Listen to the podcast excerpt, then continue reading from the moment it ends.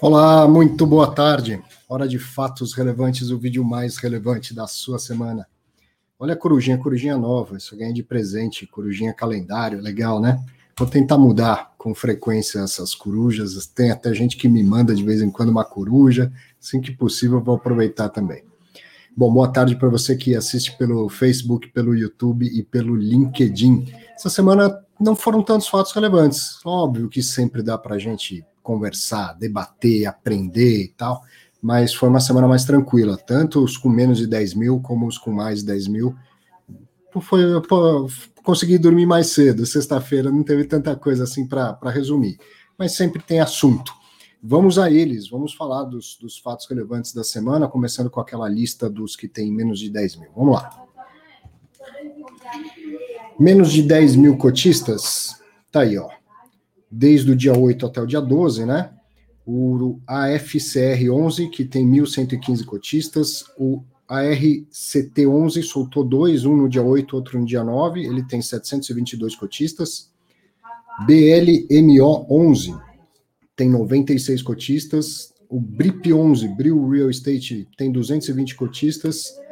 No dia 10 de março, e no dia 11 de março, dois fundos parecidos da mesma administradora, né, o RBIR11 e o RSDPD11, eles têm 1.141 e 98 cotistas, eles soltaram tanto no dia 10 quanto no dia 11 os dois fundos. E ontem, já, já à noite, o PLOG, que é o Plural Logística, ainda não tem cotistas, soltou um fato relevante que a gente vai acabar comentando de por tabela porque você vai ver que esse fundo, em parceria, vamos dizer assim, com outro fundo, comprou um imóvel grande. Então, esses os fundos com menos de 10 mil, veja que essa, essa tabela já não está tão grande essa semana, como estava na semana passada, que eu tive até que diminuir o tamanho da fonte, né? Então, vamos saber o que a gente vai ver hoje nos fatos relevantes? Olha lá, ó. Hoje nos fatos relevantes tem RBVA com venda de três imóveis, o VILG 11 com aquisição de 50% de um condomínio logístico e o Tegar 11 anunciando mais uma nova emissão de cotas. Se, o que dá para perceber é que, de fato relevante, a gente vai conseguir passar até que rápido. Então, sobra tempo para a gente bater papo, tirar dúvidas, né? Eu já vi dúvidas sobre imposto de renda, aí vou tentar ajudar. Sempre falo que imposto de renda, todo ano eu recebo dúvidas absolutamente pertinentes, das quais eu não sei a resposta. Mas eu tento chegar em um raciocínio que seja plausível. Primeiro fato relevante da semana. Ó. No dia 9 de março, o Rio Bravo Renda Varejo, RBVA 11, administrado pela Rio Bravo, o fundo está com 37.830 cotistas. Fato relevante com notícia leve, notícia boa dessa vez. Eles anunciaram a assinatura de propostas para vender três agências locadas para a Caixa Econômica Federal e para o Santander. Então, três dessas agências, não fala quantas da CEF, quantas do Santander, serão vendidas. De forma consolidada, o valor das vendas é 17,3% acima do custo de aquisição e 8,7% acima do último laudo de avaliação que foi feito pela Cushman. O ganho de capital, então, esses 17,3% acima do, do custo de aquisição é ganho de capital, e isso tem que ser distribuído, né? É, é lucro do fundo. Então, o ganho de capital para o fundo é de 5 milhões e 100 mil reais, ou o equivalente a 44 centavos por cota, que serão distribuídos ao longo do semestre se essa venda for confirmada, porque ainda não está, tem lá as condições precedentes, né? E o, o valor do principal vai ser reinvestido em novos ativos.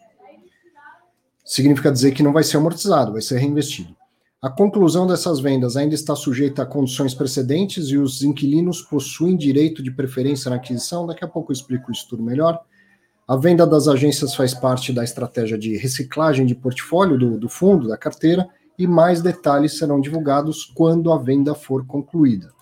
Então, estão dizendo que assinaram lá o compromisso de compra e venda, mas ainda não passaram a escritura definitiva. A gente está super acostumado haver esse tipo de fato relevante. E na ponta contrária, né, quando o fundo está comprando e ele vai lá e dá ideia do que do imóvel que ele está comprando, às vezes fala até do cap rate, mas não dá detalhes, não mostra foto do imóvel, aquela coisa toda.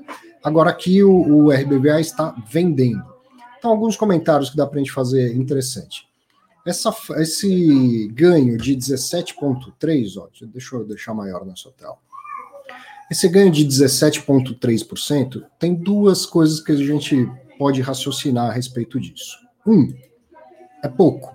Né? Por que, que é pouco, 17,3%? Porque essas agências foram compradas quando? 2012, 2013. Então, passados oito anos, mais ou menos, só a inflação foi muito mais do que 17,3%. Ah, então foi uma péssima venda? Não. Duas coisas que a gente tem que pensar. Primeiro, assim como o fundo imobiliário, o preço da cota oscila e você recebe rendimento todo mês. O retorno total que estes imóveis geraram ao fundo, se eles realmente forem vendidos e por esse preço, é 17,3 de ganho de capital, mais todo o aluguel que entrou né, ao longo desses anos, né? Então, o, a Rio Bravo não está divulgando aí qual o retorno total, está divulgando o ganho de capital, preço de compra do imóvel, há provavelmente oito anos atrás, contra preço de venda do imóvel, agora em, em 2021. E se o imóvel não é estratégico mais para a nova configuração do fundo, tem mais que vender. Você deve se lembrar que há um tempo atrás o HGRE anunciou a venda de uma unidade com prejuízo até. E eu falei que bom, né? Se não tem mais a ver com, com a realidade do mercado ou com a, a estratégia atual do fundo, que vem do imóvel. Então, primeira coisa que a gente tem para entender é a questão da, é, do ganho de capital. E isso é lucro, tem que ser distribuído, pelo menos 95%, e vai gerar esse 0,44 por cota aí que está estimado pela, pela administradora. E outra coisa que ela, ela diz que a venda. Não, da, da questão do reinvestimento, está nesse aqui mesmo. Que o ganho de capital do fundo é de 0,44, o principal será reinvestido. Então, o que é o principal? Ah, paguei 100 reais por cada imóvel e vendi por 117, para dar mais ou menos esses 17%. 17 o fundo tem que distribuir, né? 95% pelo menos. O 100, não, ele não precisa distribuir. E se distribuísse, não seria uma, um rendimento, porque isso não é lucro. Isso é o principal que foi investido. Seria uma amortização. Faria sentido se o fundo quisesse diminuir, ou como o Pátria está fazendo, dizendo agora não é hora de fazer investimentos e tal. Não é o que a administradora está dizendo, ou então o principal vai ficar no fundo para ser reinvestido em novos imóveis que tenham a ver com a política de investimentos do RBVA. Acho que tinha mais um detalhe que eu queria comentar aqui, que estava na segunda parte.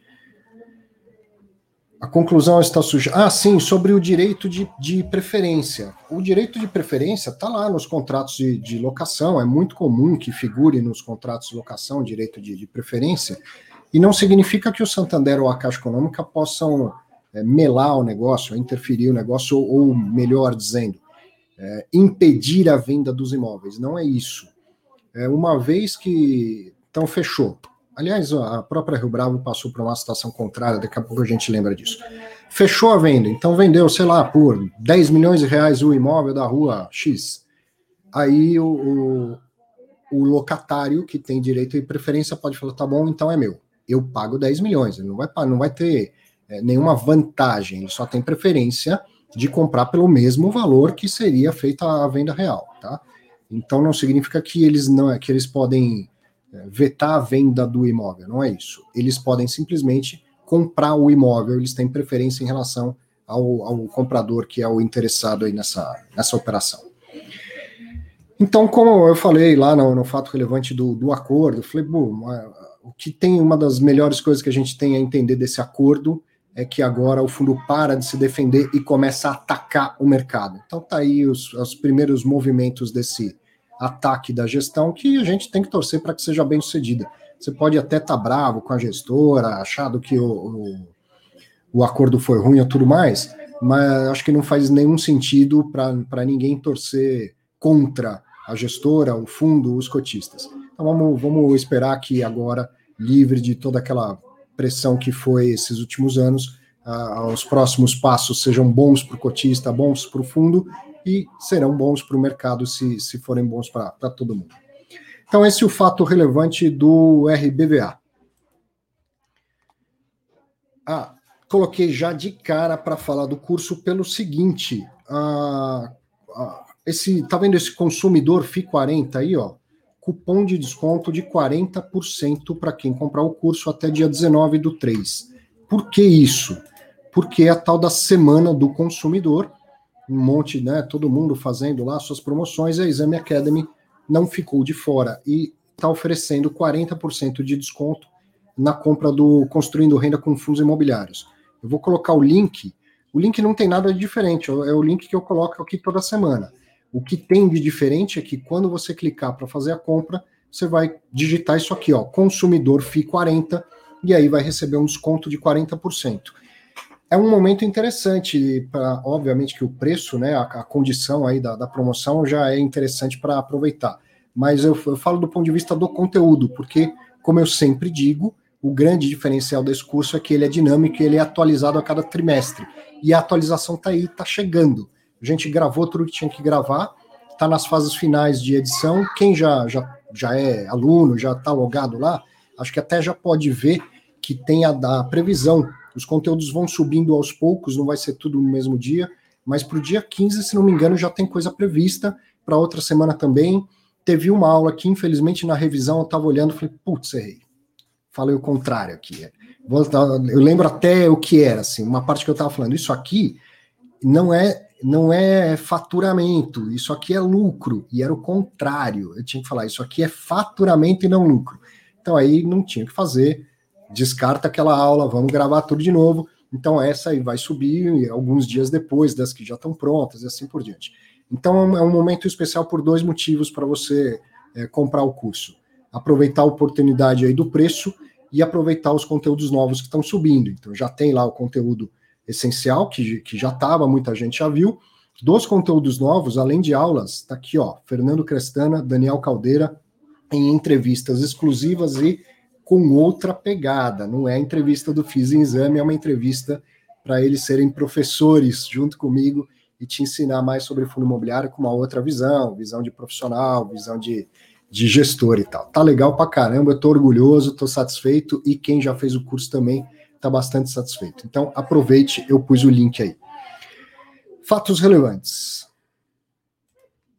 Próximo fato relevante foi do, do Vilg, mas é o seguinte, isso não é um fato relevante, né? Eles divulgaram ontem um comunicado ao mercado. Então foi ontem, dia 12 do 3, o 20 Logística, que é o VILG 11, é, administrado pela BRL Trust e gerido pela 20. O fundo está com 109.880 cotistas. Você sabe que eu não costumo falar do que não é fato relevante, mas como até então só tinha um fato relevante na semana, eh, eu falei, bom, vou trazer isso aqui, que é um assunto que é sempre interessante da gente ver, que é a compra de um imóvel, então vou comentar o, o comunicado ao mercado. E por que eles resolveram divulgar isso como comunicado e não como fato relevante? eu, eu posso intuir, mas eu não consegui achar uma resposta, tá? Daqui a pouco, nos comentários, a gente fala sobre isso. Então, ó, eles anunciaram a aquisição de 50% do Parque Logístico Pernambuco, que fica em, Ipo, em Ipojuca, pelo valor de 66.384.775 reais. O parque tem 70.200 metros quadrados de área bruta locável, está 100% alugado para três inquilinos. Todos os galpões têm capacidade de piso de 5 toneladas por metro quadrado e pé direito livre de 12 metros. A partir de 12 do 3, que foi a data da divulgação aí do comunicado, e por até três anos, o vendedor se compromete a garantir o valor de locação por até dois anos, caso ocorra a vacância do imóvel. E essa garantia tem limite de até 8 milhões de reais, é o valor total, né? e o fundo teria direito à metade dela, porque ele só comprou metade. Então, vamos com calma aqui. O que, que é isso? É uma renda mínima garantida? Sim, é uma renda mínima garantida. No entanto, ela não está sendo acionada desde já. Você vê aí pela parte de cima do fato relevante que os imóveis estão 100% locados. O fato relevante não fala, aliás, o comunicado ao mercado não fala se o contrato é atípico ou não, mas a gente já pode intuir que não, que é um contrato típico. E aí, qual foi a engenharia que fizeram nessa operação? Se algum inquilino sair, aí o vendedor tem que complementar com a renda mínima garantida para manter o mesmo fluxo que existe hoje, certo? E aí essa regra pode parecer complicada, mas não é. A partir do dia da, da, do anúncio e por até três anos. Então essa garantia ela, essa obrigação, vamos dizer assim, do vendedor, ela tem prazo máximo de, de três anos. O vendedor se compromete a garantir o valor da locação por até dois anos. Então, de hoje até três anos, se ficar vago amanhã, ele garante por dois anos, não garante por três. Se ficar vago, faltando seis meses para terminar esse período de três anos, ele garante por seis meses. E além do prazo, ele garante até o desembolso máximo de 8 milhões de reais. Então, digamos que na pior das hipóteses, semana que vem anunciasse uma vacância, ele vai, o vendedor vai, vai lá complementando o, o valor do aluguel. Se um dia chegar a 8 milhões antes de dar dois anos, ele também se desobriga. Então, essa é a engenharia feita aí. Tem mais, é extenso isso. A operação vai gerar um NOI, um Net Operational Income, ou seja, receita operacional líquida, de 7,1 milhões no primeiro ano, o que dá 10,1% aí de, de cap rate, né? E equivale, equivale aproximadamente 0,042 por cota ao mês, sendo que o resultado incremental é de 0,036 por cota ao mês. A outra metade do imóvel foi comprado pelo Plural Logística, o PLOG 11, que eu falei lá, que soltou fato relevante, ainda nem tem cotistas, é, é praticamente igual ao fato relevante. Essa questão aí, você já deve se lembrar, se acompanha sempre os fatos relevantes. O que, que é a diferença desse 004 para o 003, que é o incremental? A operação em si, a compra do imóvel e o aluguel que vai gerar, dá 004. Mas o dinheiro, ele está numa aplicação financeira, gerando lá algum retorno também, apesar de baixo.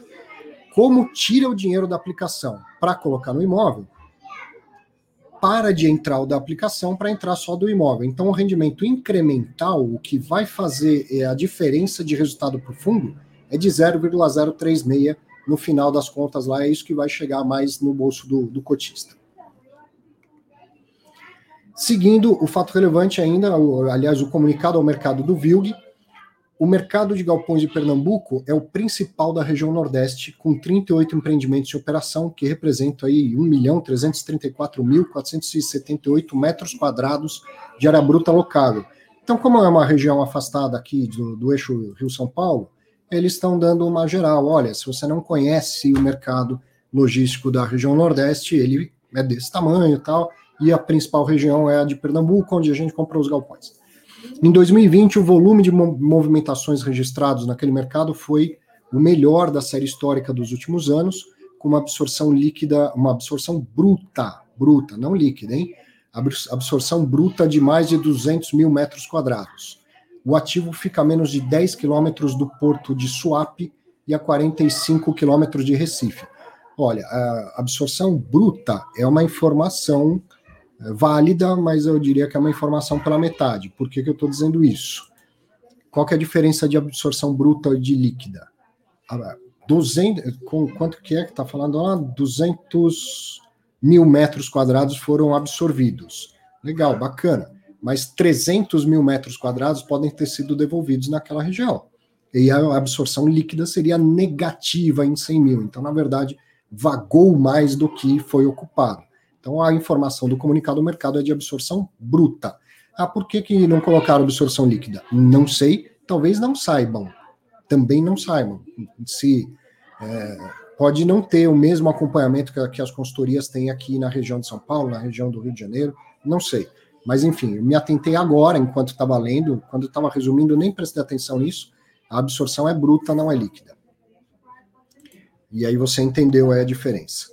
E aí tem, então, duas imagens interessantes. Olha, o porto né, de, de Swap aqui. Evidente que porto é um negócio que faz com que a proximidade dele para um galpão seja muito bom. E aqui está o galpão. São um pouco, cerca de 15 quilômetros aqui do, do porto de Swap e 35 quilômetros de um aeroporto. É, fala muito bem a favor do, do imóvel, né? Fica bem pertinho ainda da refinaria Abreu Lima, que essa é melhor a gente nem lembrar, né? Só, só teve nos últimos tempos, quando se falava das refinarias, tudo envolvido com, com lava-jato, corrupção, enfim, mas é uma refinaria, a refinaria em si é inanimada, ela não é nem do bem nem do mal, e obviamente também traz demanda de, de logística. Então parece um galpão bem localizado. E aí tem uma foto, olha que interessante, é um complexo, né? Na verdade, é um, é um condomínio. Tem esses dois galpões que são modulares e estão ocupados por três inquilinos. Pelo que eu entendi, hum, é, é fração ideal, metade, metade da, de tudo que os, os dois fundos compraram. Não me parece ser assim, ah, esse galpão, esse galpão aqui é do plural e esse é do VISC. Não, do VILG, não. Tá, pelo fato relevante, está dito fração ideal. Então, os dois teriam metade, é, idealmente, do, do, do complexo todo. E aí, fazendo alguns comentários, eu fui lá no fato relevante do, do Plural Logística. Ele era muito parecido e tinha umas fotos diferentes. E também aqui, ó, o galpão A tem 24.196 metros de área bruta locável e o locatário é o Wilson Sons, empresa grande, listada.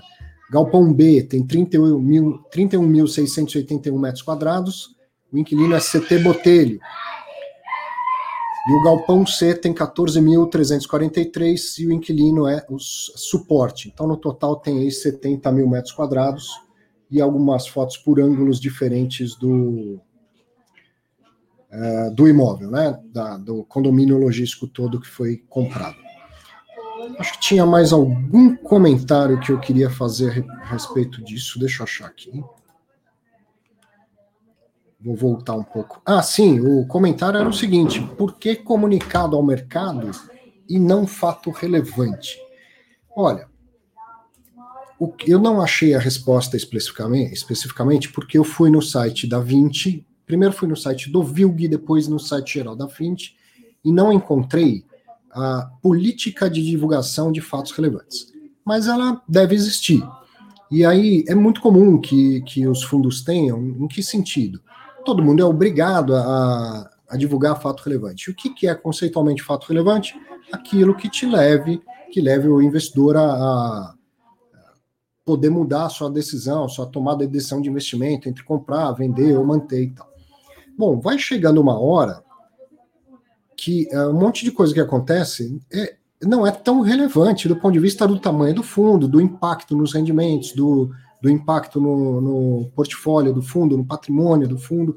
E aí tem alguns algumas administradoras, gestoras que deixam já bem claro, é fácil até de encontrar esses parâmetros e colocam assim, por exemplo, uma operação que gere um impacto menor do que 5% no patrimônio ou na distribuição de rendimentos, não vai ser divulgado como fato relevante. Então é só a gente considera relevante aquilo que gera um impacto maior do que 5%.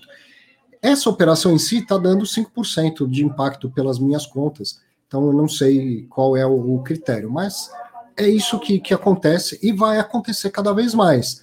Repara que toda semana estou aqui falando de fato relevante, desde maio do ano passado, acho que eu comecei a fazer para o meu canal, aos sábados, né? Mas antes disso eu fazia sexta-feira, na época de Infomoney. Quantas vezes você me viu falar de um fato relevante do KNRI, do KNIP, por quê? Porque são fundos muito grandes. Está acontecendo lá novas, novas locações, vacância, compra de um imóvel, venda de um imóvel e tal, que num, num fundo de 4 bi acaba sendo irrelevante. Então é provável que a decisão da, da 20 de ter soltado um comunicado ao mercado ao invés de um fato relevante tenha a ver com, a, com o tamanho da operação ou com os parâmetros. Outra hipótese ainda, como a 20 não é administradora, ela é gestora, pode ter dado algum pau, algum estresse lá com a administradora, um, um problema operacional, alguma coisa assim, e para soltar o comunicado ao mercado, a gestora pode fazer sozinha, né? Então, ah, solta como comunicado e depois, segunda-feira, solta um, um fato relevante. Não sei, não sei. De qualquer maneira, eu fiquei sabendo porque chegou no meu e-mail. Foi, o, o, o, efetivamente foi igual a um fato relevante está aqui, então, estamos comentando, você está sabendo. Se você está cadastrado lá no mailing da 20, você recebeu também. Então, a nomenclatura não vai ser importante, não vai fazer nenhuma diferença. O mercado está comunicado da, da operação. Vamos seguir. Tem mais fato relevante. Daqui a pouco tem sessão de perguntas e respostas. Ah, deixa eu falar do Danilão, pô, do Danilo Barbosa no, com o DNA Imobiliário, tá fazendo um baita de um trabalho. Isso, porra, pra você falar isso toda semana, mas é verdade, caceta. O cara é bom, tem o DNA Imobiliário, você já conhece, já viu ele participar aqui, viu a entrevista dele no Fiz em Exame, e o relatório tem sido muito elogiado pelas pessoas que já assinaram. E aí tem esse detalhe aqui que você tem 10 dias grátis. Então vai lá conhecer o trabalho do cara. Assina em até 10 dias você pede seu dinheiro de volta se você não tiver satisfeito mas você estará. Então, vou deixar também aqui um, um link que não é para o relatório. Olha que legal. Se você assistiu o, o Fiz Exame da semana retrasada, não de ontem, da semana retrasada, que foi com o Danilo, no final ele comentou sobre um negócio que é a taxa de esforço do shopping, ou GROX, GROX, não sei, e ficou faltando um gráfico, aí a gente falou, pô, você podia escrever então num artigo e divulgar para todo mundo. Ele fez isso, está aberto, eu vou colocar esse link aqui, ó.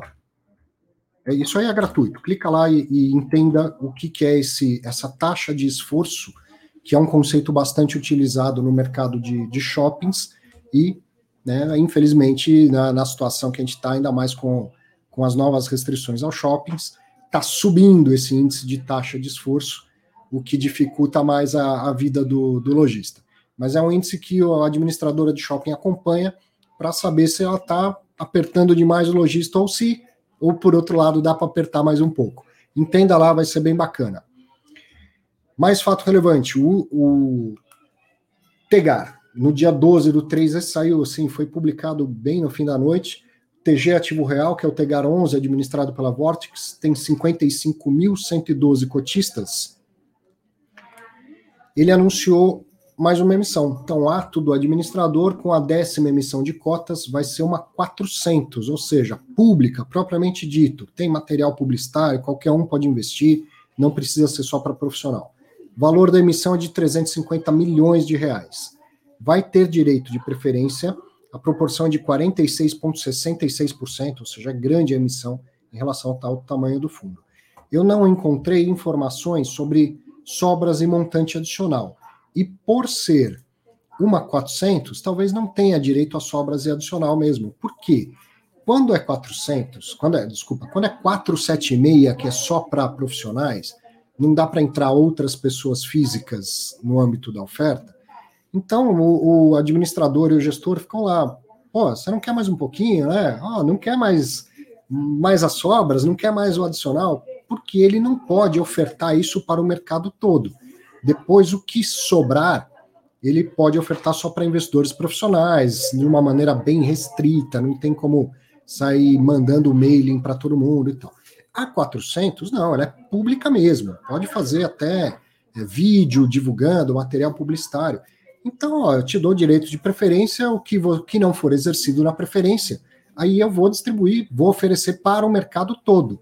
Inclusive, você, se quiser mais do que o direito de preferência, pode fazer uma reserva né, na parte aberta da oferta. Então é, é até provável que não tenha mesmo direito às sobras, vai ter montante adicional, mas é, não tem lá como nas 476, ó, você tem preferência, mais sobra, mais adicional, tá? Pelo jeito é só direito à preferência mesmo. Seguindo, o preço da emissão é de R$ 125,00 mais 77, acrescido, é, desculpa, R$ 125,77 centavos, mais a taxa de emissão, que é de R$ 5,55 e equivale a 4,42% do montante captado. E somando, somando as duas coisas, então o custo para quem exercer vai ser de R$ 131,32, R$ 131,32. A taxa de distribuição, caso haja uma sobra de valor, é revertida ao fundo. Então, o que a gente. Né, você olha aí 4,42, você acompanha esse dado acompanha inclusive aqui no Fatos Relevantes e tal. Bom, mais ou menos é 3,5, uma média, né? Tem gente que consegue se esforçar e fazer com um custo mais baixo. Uma 400 tem um custo mais alto? Tem, por isso que eu te falei, ela tem até material publicitário e tudo mais. Ainda assim, 4,42 parece ser muito. E aí, o que, que já está lá no documento da oferta? Ah, mas fica tranquilo que se sobrar, se sobrar vai para o fundo. Ah, legal, vai para o fundo. Vai para o fundo é uma receita do fundo que vai ser distribuído como rendimento. Então presta atenção, porque não é receita operacional. A vida do fundo é, é investir em ativos imobiliários lá, imóveis, CRI e tal, não sei o quê. Um fundo não deveria eh, viver de fazer emissão.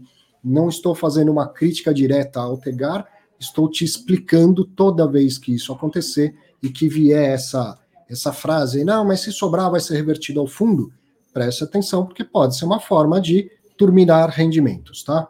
Mais uma das engenharias financeiras que o mercado faz, como renda mínima garantida ou coisa do tipo. Era isso. de, de fatos relevantes na semana foram só esses três, sendo que o do, do Vilg ainda foi comunicado ao mercado, mas eu abri uma exceção e coloquei como fatos relevantes. Eu vou aproveitar para dar alguns destaques a mais, então, dessa semana. Teve bastante coisa interessante e, e a gente faz uma sessão de bate-papo aqui. Ó. Destaques da semana.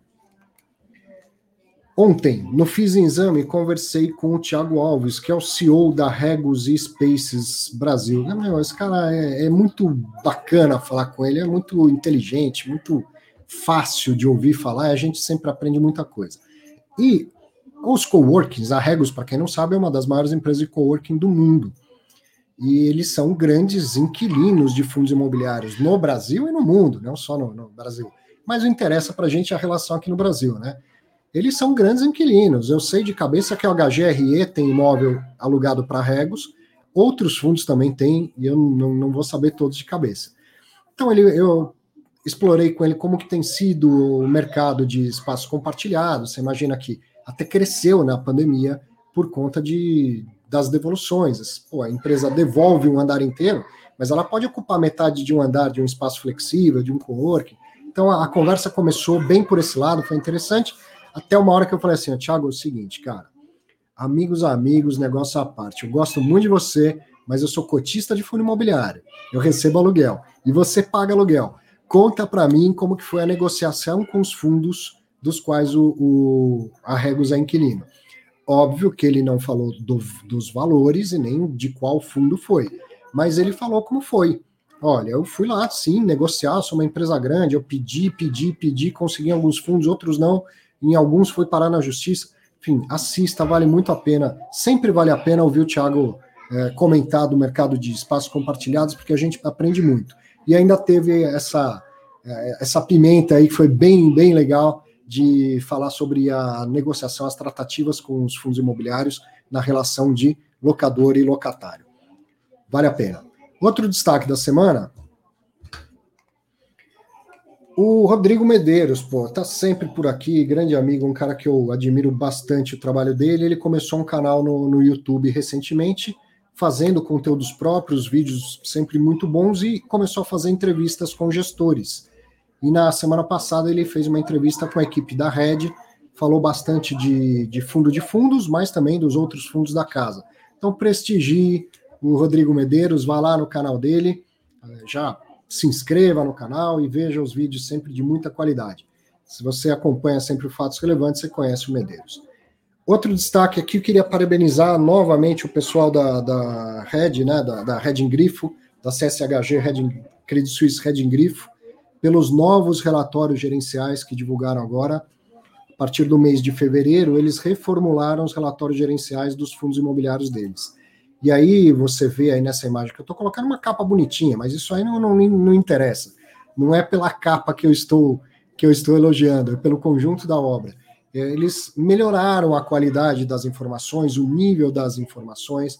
Por exemplo, o HGRE com operações alavancadas, ele, ele deu um pouco mais de detalhe, que a gente não, não, não encontra ainda.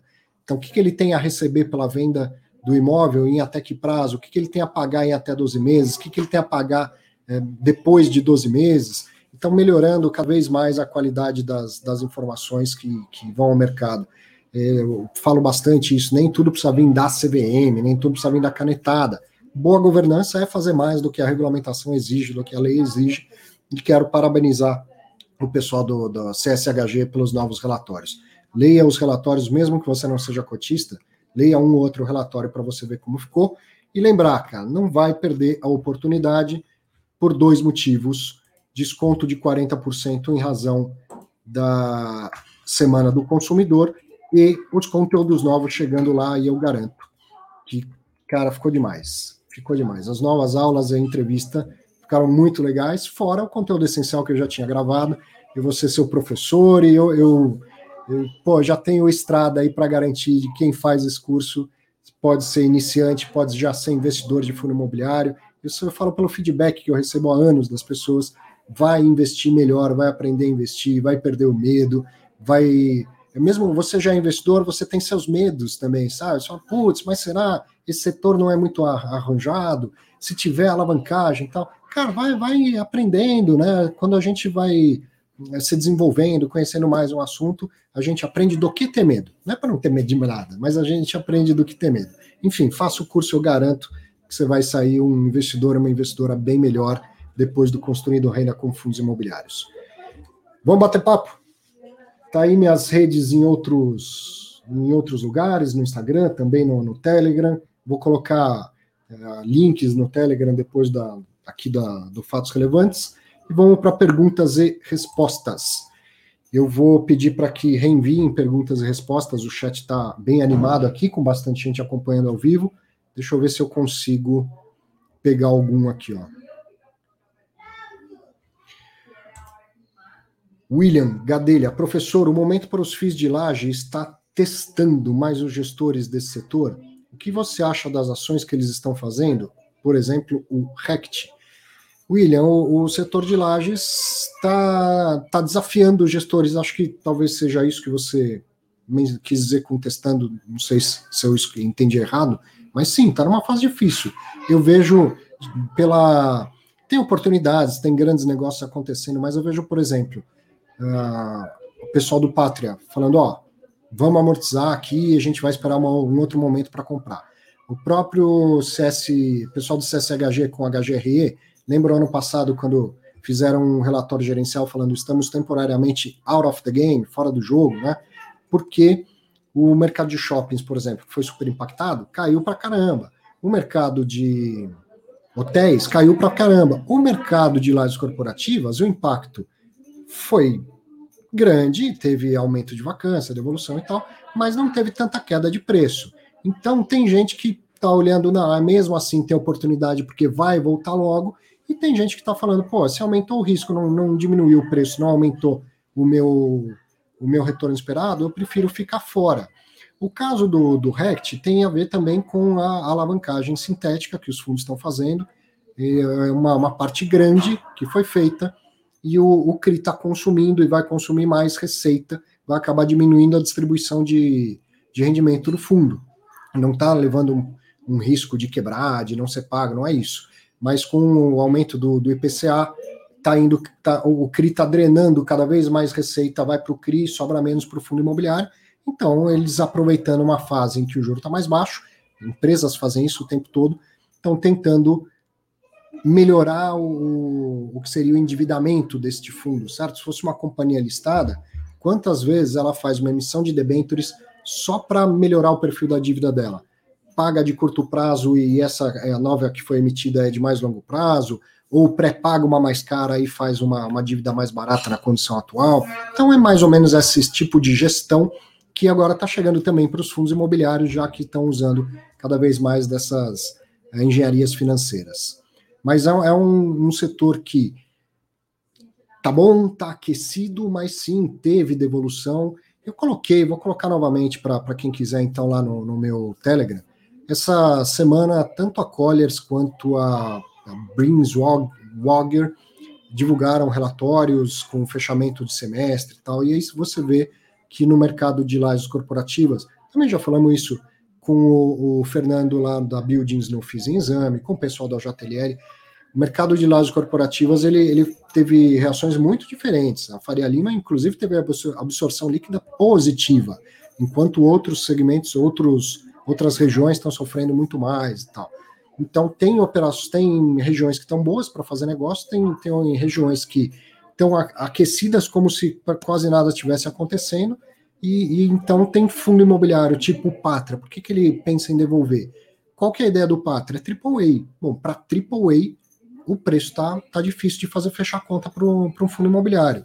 Agora, para um imóvel um, um pouquinho é, mais velho, ou que seja um B, que dê para fazer um retrofit, ou uma região um pouquinho mais afastada, mas que não esteja com uma, com uma perspectiva ruim, coloca lá uma engenharia de uma renda mínima garantida, tem gestor conseguindo fazer negócio. Agora, como a proposta do Patra é né, bem fechadinha, nosso, nosso, nosso fundo vai ser só AAA, para AAA nesse momento, não, não acharam negócios que é, fossem rentáveis para o cotista. Então é um, um, um segmento que está mais no meio do caminho, assim, não foi beneficiado como foi o segmento de logística, mas não foi tão impactado quanto os outros uh, segmentos, né?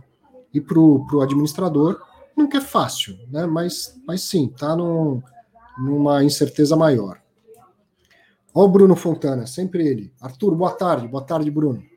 Assisti um programa seu ainda pelo Infomoney de agosto de 17, que você entrevistou o Nod, mas o que me chamou a atenção foi o fato relevante que você falou do PRSV11.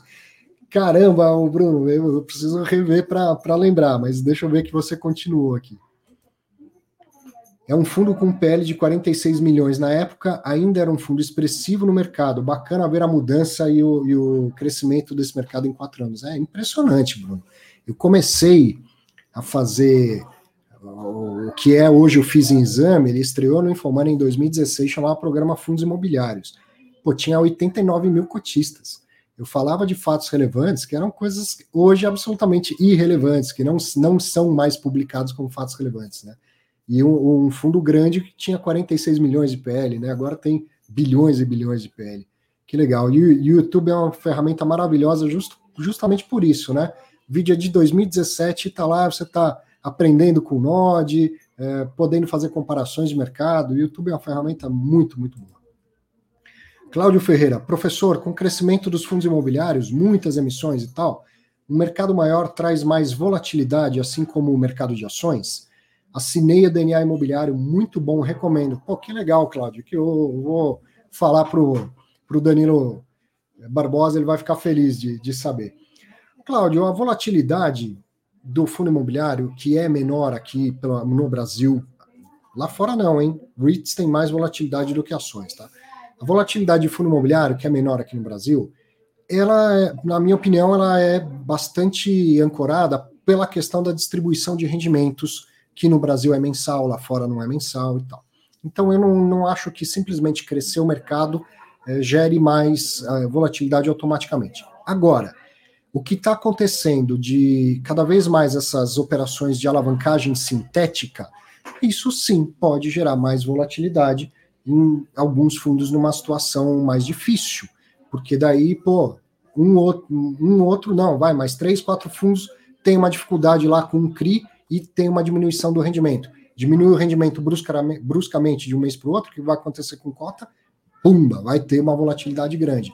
Então eu acho, acho que o que pode mudar a característica da, da volatilidade dos fundos imobiliários é muito mais essa chegada da alavancagem no mercado do que simplesmente o crescimento de fundos e cotistas. E aí chegou um, uma surpresa, um convidado sempre muito bem-vindo, vamos aproveitar para ouvir a opinião dele. Grande Baroni, meu amigo. Que Tudo que bom, Arthur? Como é que você está?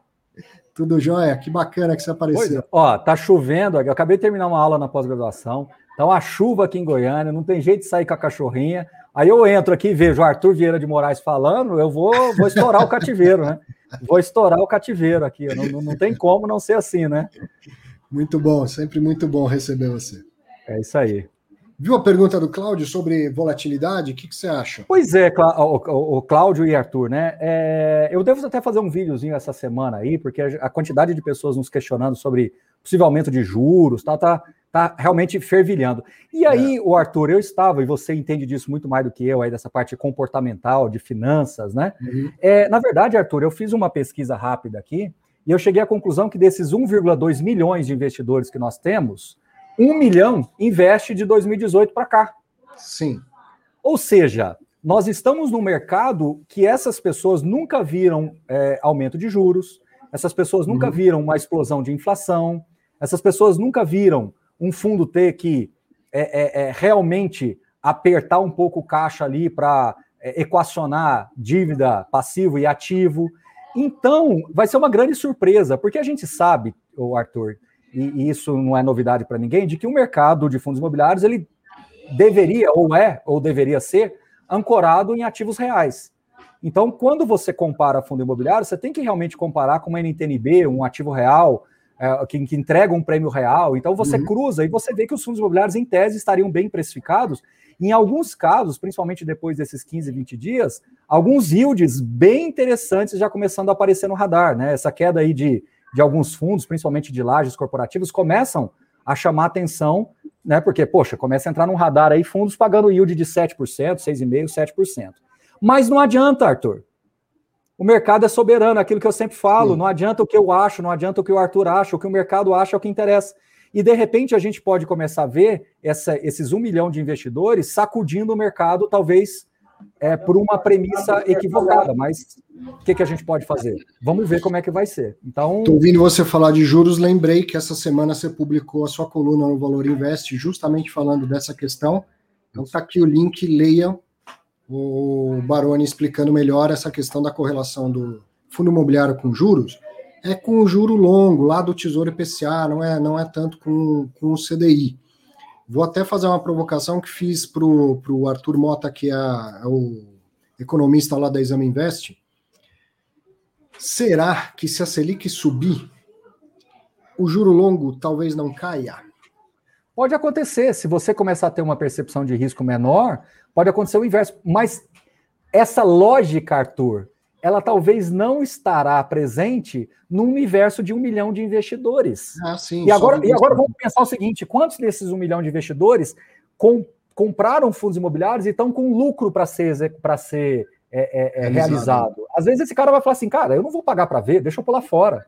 Então vai ser curioso de ver o movimento.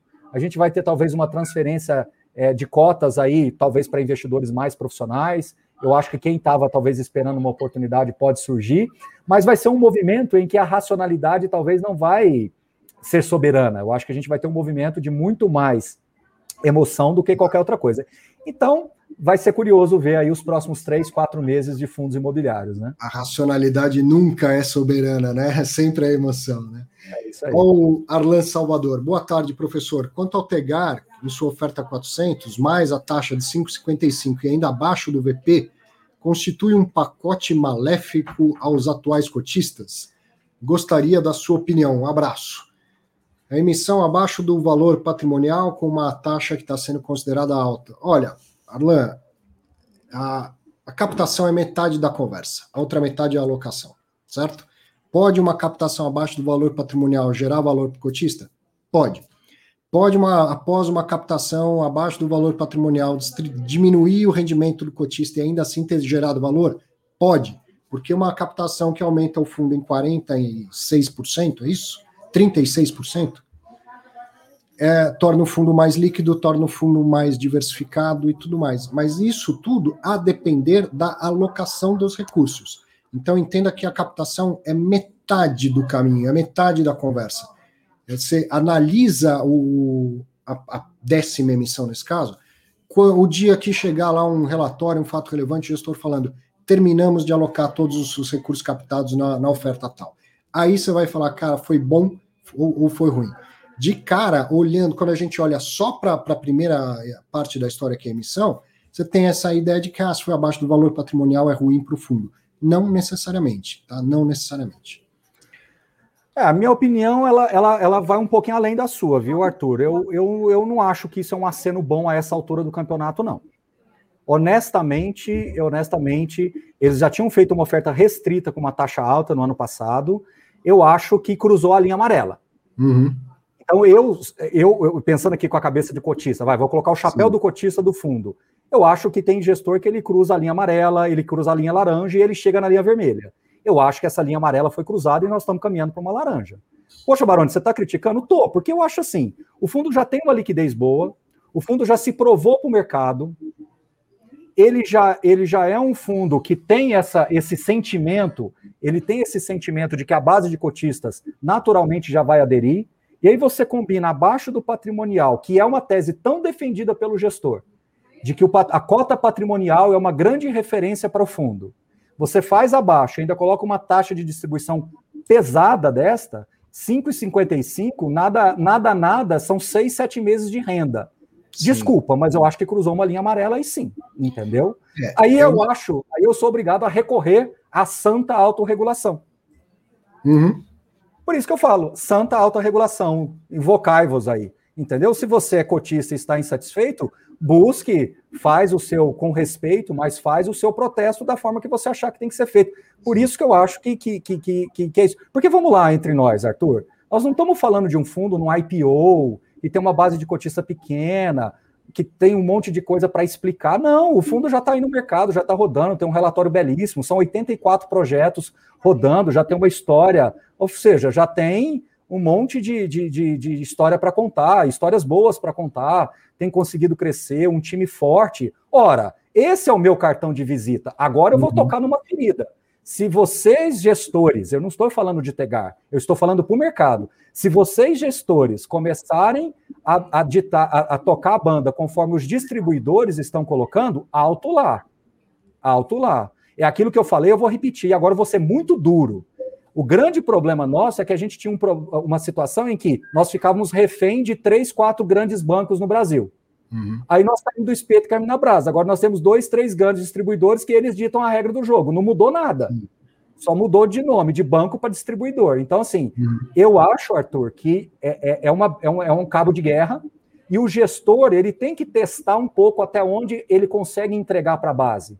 Se eu tenho uma base fiel e eu dou uma sinalização boa, e nós temos aí vários fundos que estão mostrando isso para o mercado, a base é fiel. E eu acho que a base do Tegar é uma base fiel. Então, 5,55 eu acho que a linha amarela passou. Desculpa, gosto do Diego, gosto do pessoal daqui de Goiânia, mas eu acho que, de novo, eu já tinha falado isso para ele lá atrás, na emissão no final do ano passado, eu acho que essa passou de novo. Eu não sei se você já estava vendo, Baroni, mas eu Não, eu estava dando aula, estava dando aula. Eh, da taxa aqui, né? 5,55, que dá 4,42, e sempre vem essa informação: olha, na, sobre a taxa, se sobrar algum valor, vai ser revertido ao fundo. O que, que, né, o que, que tem isso aí também intrinsecamente que a gente tem que prestar atenção? Aquele negócio de usar a taxa da, da, da distribuição para gerar receita para o fundo e distribuir rendimento. Entendeu? É evidente que não é que tudo isso vai, vai, vai virar rendimento, mas se é, o, o administrador ou o gestor mais ou menos sabem o preço da oferta, dá uma turbinada para sobrar, o, aí fica Arthur, mais fácil de Deixa eu colocar o chapéu do gestor. Se eu fosse o gestor do Tegar, o Tegar é um fundo de desenvolvimento. Desde quando eu entendo por gente, desenvolvimento você cresce por chamada de capital. Beleza. Uhum. O único fundo no cosmos que eu tenho certeza que vai fazer emissões o tempo todo é o desenvolvimento, porque ele certo. vai precisando de capital.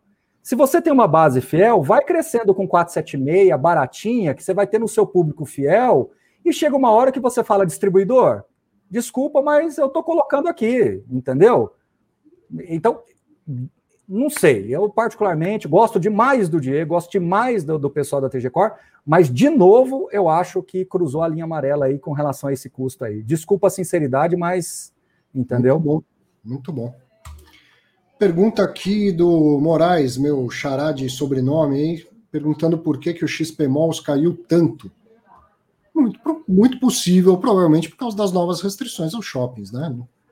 É, então, mas ele tem outro problema, né? O XP Malls, na minha visão, melhor portfólio, ponto. Melhor portfólio da Bolsa hoje é, é, é o XP Malls. Você tem o Catarina, o Guarulhos, o Cidade Jardim, só aí por si só são três partes de Genópolis num fundo só, né, Arthur? Cá entre nós. Mas vamos lá, agora falando por outro lado aqui. Ele é um fundo que ainda tem alavancagem. Sim. Então, aquele diferimento que foi dado no início da pandemia vai começar a entrar na conta. Então, o mercado já está antecipando isso. Aqueles CRIs que estão lá dentro do Kiné, eu acho que tem um pouquinho do Capitânia, ele começa a pesar na despesa financeira, né? Você tem as restrições, claro, e você tem, e você tem ainda alguns shoppings que, que, que têm uma certa dificuldade de gerar receita por causa da, da, da, da pandemia, entendeu? Fora desse eixo São Paulo, que ainda tem alguma dificuldade. Então, eu acho que essa combinação das três coisas fez com que o fundo sentisse um pouco mais. Agora, 17, 16, 17, no máximo aí, mil reais o metro quadrado, de um portfólio desse cá entre nós, para quem está olhando no horizonte vai, de um ano e meio, dois, não me parece uma pechincha, mas está longe de ser uma coisa que pô, tá fora do preço, pelo contrário, né? É, é legal a gente. Legal, né? É, cabeça de professor, sabe? professor gosta de pegar as coisas concretas e, e fazer disso aprendizado, né? Vendo casos de fundos com alavancagem que estão começando a ter problema. Por que, que eu digo que isso é legal? porque alguns vão ter problema. Alavancagem é isso, cara. Quando dá certo é uma maravilha, quando dá errado dá dor de cabeça, certo? E a gente vai ver acontecer problema em fundo imobiliário e muito provavelmente vai perceber que, como fundo imobiliário é uma estrutura diferente, os problemas não são tão drásticos. Você não vai ver um fundo imobiliário quebrar. Palmas né? para o Arthur Vieira de Moraes. Eu fiz um vídeo e o pessoal gosta de colocar esse negócio sempre, né? Que vai quebrar, que vai. E eu falei do HTMX, do Hotel Max Invest, que está anos luz de ser quebrado. Primeiro que ele tem o um grande seguro do mundo, chama-se Diogo Canteiras. Diogo é pra... Canteiras. Exatamente. Esse já, por si só, já quebrar uma coisa na mão dele já é difícil. Mas um fundo que tem 2 milhões e 900 de caixa, tem um portfólio ainda com 456 unidades. Meu Deus, quantos anos vai demorar? E esses fundos com alavancagem, as pessoas estão confundindo entre problema de renda caindo, tendo que fazer, às vezes, uma emissão meio que um pouquinho ali para equacionar isso daí, ou ter que vender uma parte do portfólio com quebrar, né, Arthur? Pelo amor de Deus, existe Sim. uma distância Sim, qual, colossal. Qual que é a pior, a pior hipótese, então, para um fundo que tem alavancagem que tenha problema? Um imóvel ser executado, ter uma venda forçada de um imóvel. De um imóvel, de dois imóveis, não é do portfólio todo e ainda sobra alguma coisa. Quando que uma empresa quebra? Quando o seu patrimônio líquido é negativo certo? Eu tenho um patrimônio de 2 bi e tenho uma alavancagem de 700 milhões. Na pior das hipóteses, o patrimônio do fundo é, acaba ficando reduzido, né? É, mas porque tem que entregar garantias. Também, você equaciona a dívida, né? As pessoas têm que entender que dívidas são reestruturadas, você Isso. difere, dá mais taxa. Para você sangrar esses 700 milhões também, não é na noite para o dia que vai sumir 700 milhões. As pessoas criaram uma coisa assim que é surreal. Não sei como é que está seu direct aí, então. mas essa seria a pior hipótese, uma venda forçada do imóvel. Que qual que é uma solução? É, assim, preciso de dinheiro para resolver o problema do CRI. Fazer uma emissão. Uma emissão que não vai expandir o fundo, mas que vai sanar a situação. Vai lá pagar a dívida do CRI, pré-pagar o CRI, coisa assim. Então tem solução e os fundos não vão quebrar por conta disso. É, até esse, esse é a, é a balança da alavancagem. Quando dá certo é ótimo, cresce rápido, né? Mas em algum momento, num tropeço de mercado, ela dá dor de cabeça. É igual da TRXF, eu acho que ela é mais fácil ainda de explicar do que de shopping, porque de shopping você depende do fluxo, você depende de, de né, de, de pujança. Agora, no caso TRXF, é mais tranquilo, porque você tem um contrato corrigido pelo IPCA, lá na ponta com o GPA e com a açaí, que ela compensa a, a, a alavancagem do fundo aqui. Então, o que, que pode acontecer nesse pior, pior dos piores cenários? É quase que você tem um título meio que pré-fixado, né? A correção do aluguel vai ser usada para pagar a dívida e você não vai conseguir fazer a emissão e você vai ficar meio que travado naquele rendimento, porque os repasses dos aluguéis não vão vir para o cotista de uma maneira geral. Então, assim, de novo, gente, vamos colocar o pé no chão. O Arthur, não sei como é que está o seu direct aí, mas é, esses um milhão de investidores, eles estão. Ele, a gente vai ter que fazer mais vídeos aí, porque eu acho que essa turma tá, tá, tá gostando desse clima de que é, é, o caos está sendo instaurado. E vamos relembrar essa turma que fundo imobiliário tem 28 anos de, de vida, que já passou por juro de 20, já passou por inflação de, de 11. Então, assim, muita calma nessa hora, né? Estamos longe de uma coisa caótica aí. E a, a prática aí vai, vai nos, nos mostrar tudo isso. Adilson Lima Gonçalves, professor Arthur, já conseguiu deixar seus fundos para alocação? Até o momento ninguém alugou os meus. O Adilson, eu ainda não tentei, tá? Mas eu, eu preciso fazer até por questões didáticas, para depois ter o exemplo para mostrar em sala de aula e tal. Mas é o seguinte: é, por que, que você não conseguiu alugar os seus ainda? Porque a taxa está alta. Ponto. Ponto. Porque a taxa está alta. É como se falasse assim, pô, pus para vender minhas cotas do HGRE a 800 reais e não consegui ainda. É lógico, porque ninguém quer pagar 800 reais por HGRE 11, entendeu? Agora, não sei se isso na sua corretora é muito automático, você só fala quero alugar e não decide taxa. Entre em contato com a corretora e fala quero baixar o aluguel. Quanto que você está cobrando? Tem corretora cobrando 5 a 10% ao ano para alugar a cota de fundo imobiliário. Não vai sair mesmo. Né? Baixa aí para 1% ao ano que sai. Agora eu preciso fazer a seguinte pergunta, Arthur. Sabe por que, eu estou rindo? Porque não tinha o pessoal falando que o fundo imobiliário ia acabar depois do aluguel de cotas? É, pois é. Pois é, eu estou esperando acabar os fundos imobiliários depois do aluguel de cotas. Então, assim, por isso que eu estou falando, gente, cuidado. Discurso tem que ser equilibrado, você tem que ter lados positivos, lados negativos, avaliar aquilo que está sendo feito da maneira correta, avaliar daquilo que você acha que pode melhorar muito cuidado com as pessoas que gostam de lacrar coisas boas demais e lacrar coisas ruins demais. Pois é. E nós estamos vivendo essa geração dos lacradores e, e, agrega tudo isso. Então, eu tive que fazer três lives com o André. Olha a turma de peso: André Bassi. Hum. Putz, me fugiu agora o segundo. E o terceiro foi, sabe quem? Mestre Su. Para explicar o, o, o aluguel, né? Entendeu? Então, assim, muita calma, gente, muita calma. Juro pode subir? Vai subir. Não é que pode, vai subir. Isso não vai acabar com os fundos imobiliários. E eu, pela minha experiência, o Arthur também é prova disso aí, que quando o fundo imobiliário começa a beliscar yield de 7,5, 8, 8,5, 9, esses fundos bons, começa, começa a entrar no radar de gente grande e a coisa tende a parar de cair. Sim. Então, fiquem alertas com essa história de timing de mercado entenda que o investidor pessoa física, ele deveria olhar para a aposentadoria dele, e aquilo que eu sempre falo, sempre há boas oportunidades. Se você quiser ser cauteloso, diminuir um pouquinho a compra, esperar, mas cuidado com essa onda que eu recebi de, de, de direct. Estou querendo vender tudo para esperar cair para comprar de novo. Me preocupa muito esse tipo de coisa, Arthur. Me preocupa muito esse tipo, não pelo ato em si, eu não quero saber se esse cara tem 10 cotas ou 10 mil cotas, mas pelo pensamento da pessoa, isso me preocupa, porque uhum. o viés previdenciário está sendo colocado assim em troca de um viés completamente é, é, especulativo. Isso não, não, tende a não terminar bem, tanto na alta quanto na baixa. Né? É, é a emoção, o comportamento humano. Tem algo mais comportamental aí que está acontecendo com todos nós, que é essa, essa vida de rede social, que ela é muito polarizada por si só, e também um monte de gente mais fazendo conteúdo, né, querendo se tornar um influenciador e tal nas, nas redes sociais, o que é muito bom do ponto de vista de que quanto mais gente boa falando, melhor, mas na briga por audiência, tem gente que faz qualquer coisa, entende? E, e qualquer coisa com sem pudor, sem ética, e aí para ele é melhor, né? Quanto mais sensacionalismo, quanto mais é, é, essa, essas coisas que você falou assim, vai quebrar, vai dobrar e tal, chama, né, gera audiência, né?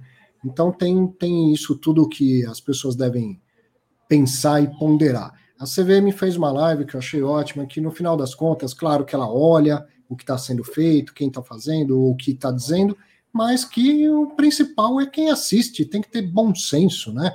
De, de ter um, um raciocínio crítico em relação àquilo que está recebendo de informação. Vamos para mais uma aqui, ó. SBS pergunta, professor, esses imóveis em regiões mais distantes dificulta ou torna mais custosa para gestorar? Ah, sim, Com sem certeza. dúvida. Sem dúvida. Gestão bem feita tem que ir lá, tem que sujar o, o, o sapato lá. Então, pô, vai ter que pegar um avião, vai ter que ir para lá. Então, duas coisas você tem que olhar aí. Qual que é a taxa de gestão do fundo, então? Ah, a taxa de gestão é zero, zero nada. Ah, amigão. zero, zero nada não paga o, o custo de ir para lá. Entendeu? Ah, a taxa de gestão é alta e o cara não está fazendo uma boa gestão. Então reclama, reclama, reclama. Mas sim, entenda, fundo imobiliário é diferente de um fundo de ações, de renda fixa, que a maioria das coisas você faz na frente de um computador e de um telefone. É, comprei um imóvel lá em outro estado, tem que pegar o avião e ir para lá. O André Freitas falou isso para mim. O André Freitas foi o meu segundo convidado no Fiz em Exame no ano passado. Ele falou isso: um portfólio grande de shoppings como o do HGBS dá trabalho. A gente vai, vai procurar concentrar cada vez mais próximo de São Paulo, porque pegar avião e visitar shopping, falar com o administrador e tal, é um negócio que é custoso, que é trabalhoso. Né? É isso. Próxima, Magid Bachur. Professor, existe alguma estratégia para aproveitar essa possível amortização do PATC 11, visto que o meu preço médio está em R$ reais e a cota está em R$ reais e pouco? Bom, mas Didi, eu não, eu não fiz essa, essa, essa conta, não tive esse olhar, mas eu me lembro que, por exemplo, a do Quasar deu, deu uma, uma oportunidade, mas vai ser muito rápida, né? O arbitrador vai lá e arruma isso rapidinho. É, e no caso de um fundo que não tem tanta liquidez, uma base tão expressiva, é mais difícil ainda, entendeu? Não, é, é, não, não, não, arriscaria. A conta que ele vai ter que fazer aí, na verdade, é descontar aí do preço médio dele e tentar ver se com a renda alvo vai fazer uma diferença. Pelo que eu olhei e fiz uma conta rápida, já está mais ou menos precificado isso aí. porque ele vai cair a cota no dia seguinte para 70, e a renda dele vai ficar ali nos 30 e qualquer coisinha, 34, 35, 36. Consequentemente, nós estamos falando de um yield de 0,50 ao mês, que é o yield médio dos escritórios. Então, ele está com yield abaixo, né? É, nesse preço aí não tem muito o que fazer. O problema da pergunta do Magid é o fato do preço médio dele. Então ele está querendo corrigir agora o preço médio dele. Infelizmente, nesse caso não tem muito. É, ele é, aí, assim. Não, é. Então pau sol com a peneira nesse caso aí. Não. O Akira também complementou nossa resposta aqui, dizendo que todos os shoppings do portfólio estão fechados. Ele deve estar falando do XP Malls. Uhum. Marco Scodeller, professor, venda de um fundo imobiliário e a recompra dele por uma outra corretora não caracteriza day trade, certo? Não caracteriza. Nesse caso, o preço médio mudaria? Sim, o preço médio mudaria. Se você não fez day trade, você fez uma operação normal, como a Receita chama, e o preço médio muda. Sim. O Arthur, você entende isso? É, realmente, isso aí você, você dá um baile em mim. Você fez um vídeo de imposto de renda que foi uma coisa espetacular, né? Obrigado. Coisa de cinema, coisa de cinema. Eu, eu falo que quando você faz esse vídeo, não sei se você cria um problema para mim ou facilita a minha vida. Você cria um é. problema que agora eu vou ter que fazer. Mas, por outro lado, como você é de casa, eu, quando chega a coisa, eu falo, não, vê o do Arthur aí que tá fácil. O negócio é o seguinte: é... as pessoas têm que tomar cuidado, porque eu já vi gente, eu queria te ouvir nisso, do cara comprar e vender, ele mesmo negociando ele na contraparte. Isso aí pode dar problema, certo? Ah, isso é Zé com Zé, né? Isso é Zé com Zé. Essa operação não, não existe. A é, bolsa exatamente. chama ela de Zé com Zé e ela cancela. Não, para eu não transferir a custódia, eu vou vender de mim para mim mesmo. Isso aí, tem, isso aí tem que tomar cuidado. Eu já vi gente perguntando isso não, dá problema, não. correto? Não, não, a operação é cancelada. Antes a, a bolsa cancelava a operação, porque é CPF com CPF, ela é chamada de Zé com Zé. A bolsa cancelava a operação totalmente. Agora, ela cancela a operação, mas ela cobra os, os emolumentos. Entendi. Entendeu? Por quem faz muito, muito, muito Zé com Zé? Day trader. Day trader. O cara tá girando lá, um, uns é sem perceber e outros é para tentar defender uma naba que ele tá tomando num dia de mercado quente, faz muito Zé com Zé. E aí começou a aumentar cada vez mais e a bolsa falou: ó, vou começar a punir. Eu vou cobrar os, os emolumentos da, da operação. Para quem é day trader, emolumento é um negócio de, milha, de milhares de reais. Às vezes o cara paga 3, 4 mil reais de, de emolumento num dia. Mesmo? Entendeu? É. Então, tem day trader que gera mais do que fundo. Impressionante. E, e, a operação é cancelada, a bolsa enche o saco da corretora e tal. Então, não acho que você vai transferir custódia vendendo do seu CPF para outro, porque não vai. A bolsa eu realmente não sabia que era cancelada. Eu achava que fosse tivesse algum, algum aviso aí de, que, de uma operação irregular, alguma coisa assim. Não. Ela não, não, não processa, né? Tiago Pedrosa, professor, cliente da Clear que não recebeu o rendimento da sexta e deixou de reinvestir ao preço X e quando receber o preço X mais 5 não caberia pedir indenização? Eu não estou sabendo dessa história da, da Clear. Pois é, mas... vi, você sabe como é que eu descobri isso? Vendo meme é. na, no Instagram. Eu não sabia disso aí. Não sabia disso aí. Parece que teve, eu acho que uma ou duas corretoras que não pagaram dividendos sexta-feira. Acreditar, né? A, a, CB, a, a, Bolsa acreditou, o escriturador lá e, e, as corretoras não pagaram. Essa é a pergunta que só o André Bassi, viu? Não, é, é simples de responder, Thiago. Para isso tem o, M, o MRP, que é como se fosse o FGC da, da Bolsa, certo? Tem o MRP. É, é, justamente um caso, assim, quando é fraude ou falha operacional, você pode entrar lá na, na, na B3, logo na, na, na, página principal, você vai achar um link lá para o MRP, e aí você vai mostrar lá que você se sentiu prejudicado, e se de fato isso, a, a Bolsa entender que isso for, foi comprovado, ela te ressarce em até 70 mil reais. Então, o MRP ele é quase um FGC, tá?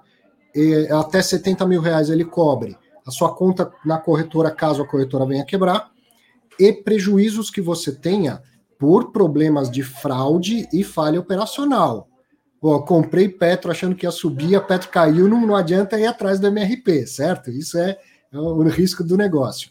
Mas se teve uma fraude, qual que seria a fraude? A corretora comprou fundo imobiliário e eu não dei ordem para isso. É fraude. Ou um problema operacional que te leve a um prejuízo, você pode acionar o MRP. Primeiro, entre em contato com a sua corretora, tenha uma resposta, porque é muito comum que a corretora também, como recentemente aconteceu, se não me engano, na Easy Invest, foi lá e ressarciu os clientes do, no problema que teve. Se a corretora não resolver, aí você procura a bolsa e o, o MRP vai ser a sua, a sua melhor forma de resolver isso. O Marcos perguntando se os fundos não estão com muita sede na, na emissão. olha, Marcos, alguns fundos sim, o mercado como um todo não. Aí que um fantasma colocou o slide no ar.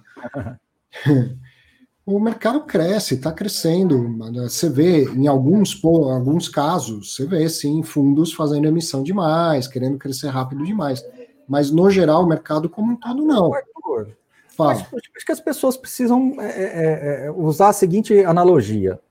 Eu estou batendo muito nessa tecla, pode parecer meio que um disco furado, mas é, é o seguinte: nós somos 2,6 do, do, do, mercado de fundos imobiliários, 2,5, 2,6. Nós somos aqui 120, 130 bi no universo de 6 trilhões. Se uhum. eu coloco poupança, eu subo mais um trilhão nessa conta. O mercado, nos últimos, desde o plano real para cá, ele passou a vida toda fazendo novas emissões de cotas todos os santos dias nos fundos, nos FIAs, nos fundos de ações, Sim. nos fundos multimercado. Quantas vezes nós vimos reportagens, né? O saldo líquido positivo de renda fixa aumentou em 25 bilhões em janeiro de 2005, o fundo multimercado captou 159 milhões, o fundo mais o quê? Poxa, então assim, a gente passou 25 anos, praticamente mais, né? 30 anos, vai. 30 anos aí fazendo emissões todos os santos dias nesses fundos. É. O mercado de fundos imobiliários nesses últimos quatro anos para cá, é que ele está tentando, então, surfar essa possibilidade de crescimento. Então, assim, eu acho que a gente tem que entender, e eu vou bater nessa tecla, que a discussão é como a emissão está sendo feita, os termos dessa oferta, a celeridade do gestor, a capacidade do gestor de crescer o fundo com qualidade, bom senso, aquele cap rate de 11%, 12% que se comprava lá atrás, agora já ficando mais difícil. Se bem que você acabou de, de falar aí, né? Eu vi que você comentou no grupo lá, que você ia falar da aquisição do Vilg com o Plog, né? Foi uma cap rate de 10 e qualquer coisinha. Então, assim, gente, as só que lá é um pouquinho mais, mais, mais arriscado, é um imóvel uhum. É que tem a, o risco de saída da Wilson Sons, vai ter uma garantia ali complementar, por isso que se pagou esse prêmio. Então, no final das contas, a gente está é, é, vivendo uma época de crescimento em que as rendas talvez não estão crescendo como as pessoas estão querendo, mas o, o, re, o risco e o retorno está tá, tá, tá entrando numa outra fase. E eu não posso deixar de bater na tecla de que muitos fundos desses de gestão ativa, Arthur, você vai lembrar disso, Arthur Vieira de Moraes, de 2012 a 13, o tanto que foi vendido de ativos até 2015 e 16. E os fundos ficaram muito tempo distribuindo lucro isso uhum. gerou uma falsa sensação de que o VPA, de que o valor por cota ali de lucro por cota, ele ele ele estava muito alto e que depois agora com essas emissões abaixou. Então as pessoas estão batendo talvez na questão errada. Os fundos imobiliários que ah, o HGLG caiu, ah, o HG não sei o que caiu, ah, o BR não sei das quantas caiu. Esses fundos distribuíram muito lucro em 2013, 14, 15, 16. E isso gerou uma falsa sensação de renda alta. Então, muito cuidado, muito cuidado para a gente não. É, não é ser injusto na análise, mas talvez ser limitado. Você gosta de dizer muito isso, né, Arthur? É quando a, a análise fica rasa, a análise fica superficial. Uhum. Ela, ela, é, sabe, as pessoas tiram um recorte de tempo e não concluem porque, ou concluem o que eles querem, né? É aquilo que eu falo, a análise, quando a, eu quero concluir que, tá, que isso é prejudicial, eu pego um recorte temporal que me favorece para concluir isso, entendeu? E aí você tem razão, claro. Ó, deixa eu ver se está dando para ver aqui. Ótimo, ótimo. Lindo isso aí. Eu falo isso muito, muitas vezes já, né? Que, porque você falou, ah, tem um milhão de pessoas que chegou há dois anos atrás. É, esse um milhão de pessoas está vendo assim, está tendo a impressão que novas emissões levam é, obrigatoriamente a menos rendimento. Mas olha o que está acontecendo de dois anos para cá com o cap rate das operações. Então, algum tempo atrás, o gestor comprava um imóvel, dava 15, 12, 10% ao ano. A situação macro do país mudou, felizmente. E agora, olha o que acontece, o que é chamado aí no jargão financeiro de compressão de cap rate, é isso aqui, ó. Deixa eu tentar aumentar o tamanho desse negócio na tela. Opa. Esse gráfico foi feito pela Colliers, tá? Eu já mandei esse esse relatório pelo meu Telegram, mas mando hoje novamente. Tá vendo, ó?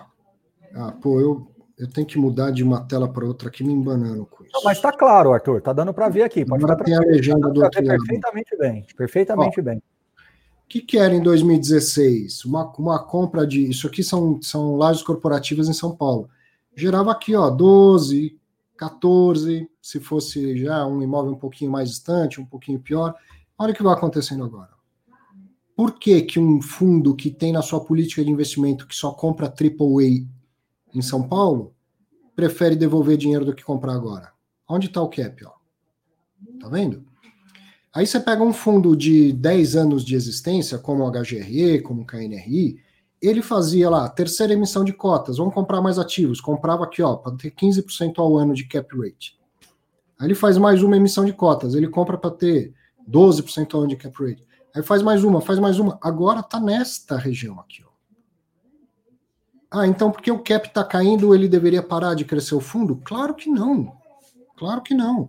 Aí o fundo vai ficando com, com um portfólio lá é, antigo, né, que não se renova, a gestão ativa é comprar algumas coisas, vender outras. Então, o, o, o que acontece é que a situação macro mudou muito no país num período curto de tempo. Agora, quem tem mais tempo de mercado que nem o Baroni, você vai lembrar, Baroni, os fundos faziam novas emissões e o rendimento não mudava. Não é? Por que, que não mudava? Porque o cara estava numa, numa fase assim, ó, em que não teve muita mudança da situação macro do país. Era, era investir em, em juro, investir no imóvel, dava o mesmo retorno, então ficava elas por elas ali, é. né? O juro era alto. Então, aí o que, que começou a acontecer, Arthur? Para eles não serem criticados, alguns deles começaram a se desfazer de portfólio. Se você olhar todos os grandes fundos, fizeram. Ó, HGBS. O HGBS fez uma operação, é porque nós estamos ficando velho, né, Arthur? Passou dos 40, já estou usando óculos para perto e vamos que vamos. O que, que acontece?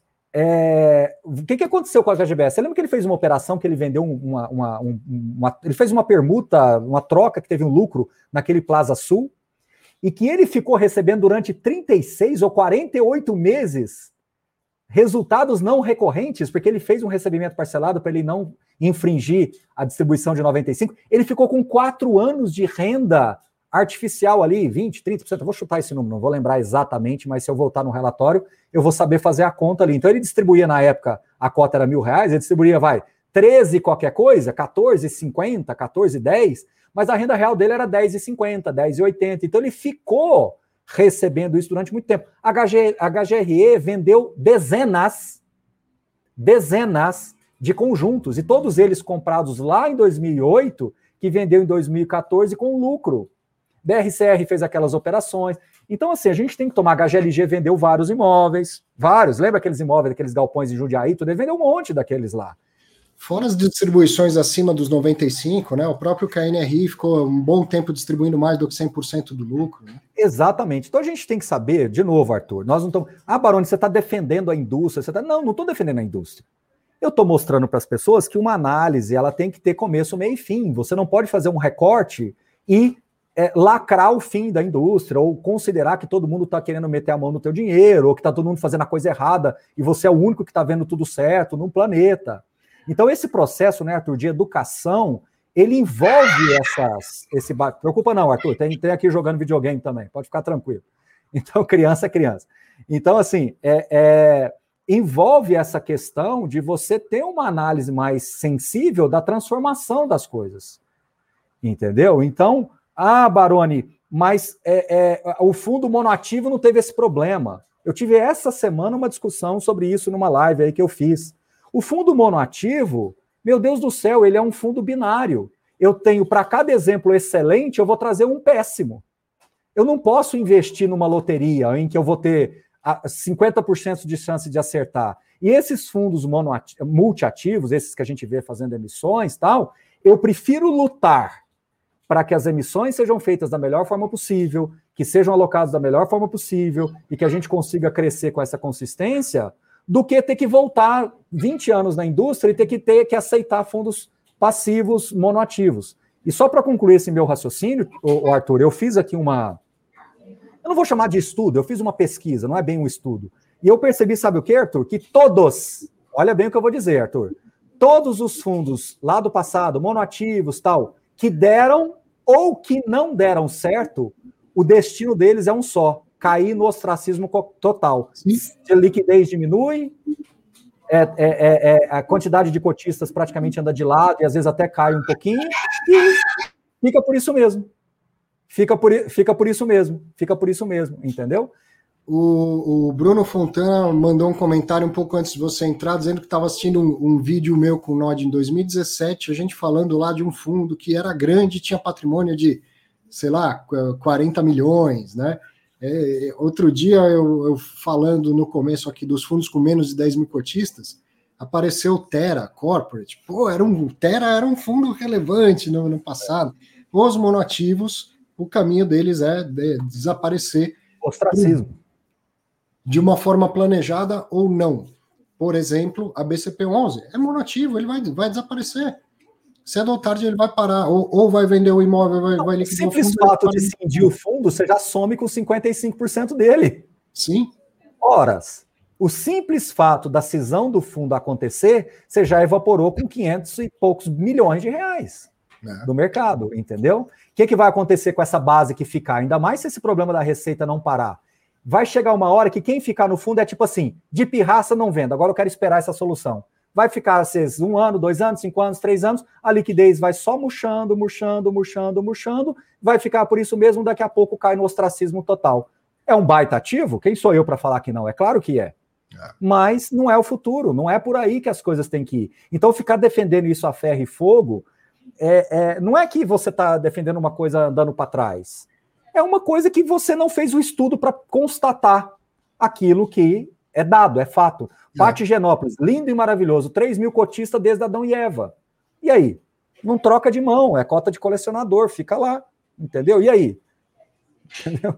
que vai mudar então, isso? Aí, aí fica a, a, discussão rasa, a análise rasa, e o antídoto para isso é professor Baroni, para ter boas discussões. Ó, você que está assistindo depois, compartilhe esse vídeo, baita papo desse com o Baroni, vamos fazer chegar para mais gente.